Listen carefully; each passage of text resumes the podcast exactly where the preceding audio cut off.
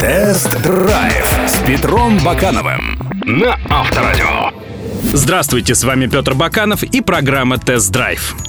Тяжелые времена вовсе не повод для стагнации и уныния. Кризис — это время новых возможностей. Пока слабые игроки покидают рынок, сильные расширяют свое присутствие. В России стартовали продажи нового хэтчбека Nissan Tiida.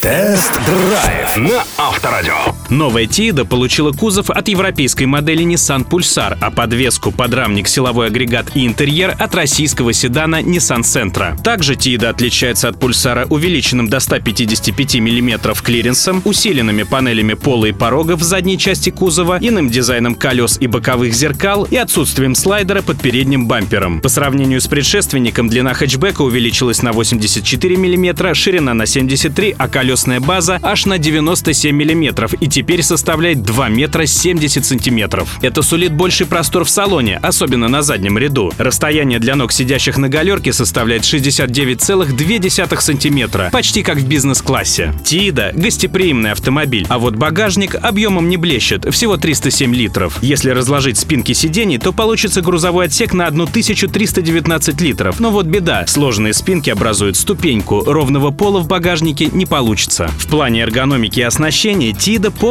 копирует Центру, за той лишь разницей, что в базовой версии у хэтчбека нет кондиционера, а в топовой версии идет комбинированная отделка, тогда как у Центра полноценный кожаный салон. Зато в дорогих версиях Тида может похвастаться светодиодным ближним светом вместо ксенона у Центры.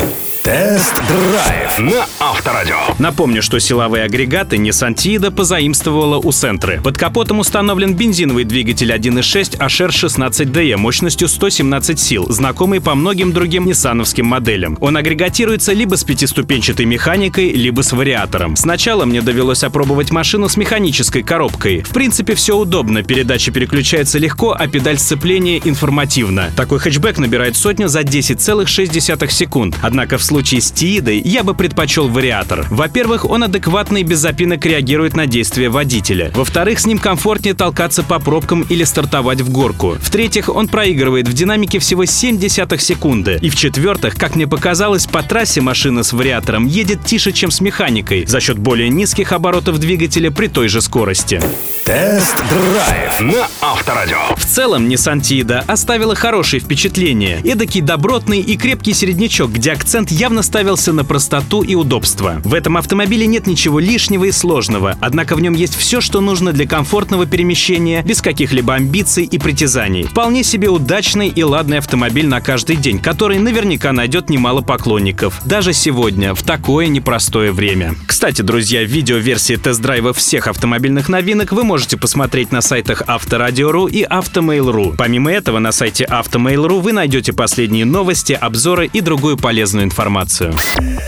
Тест-драйв с Петром Бакановым на Авторадио.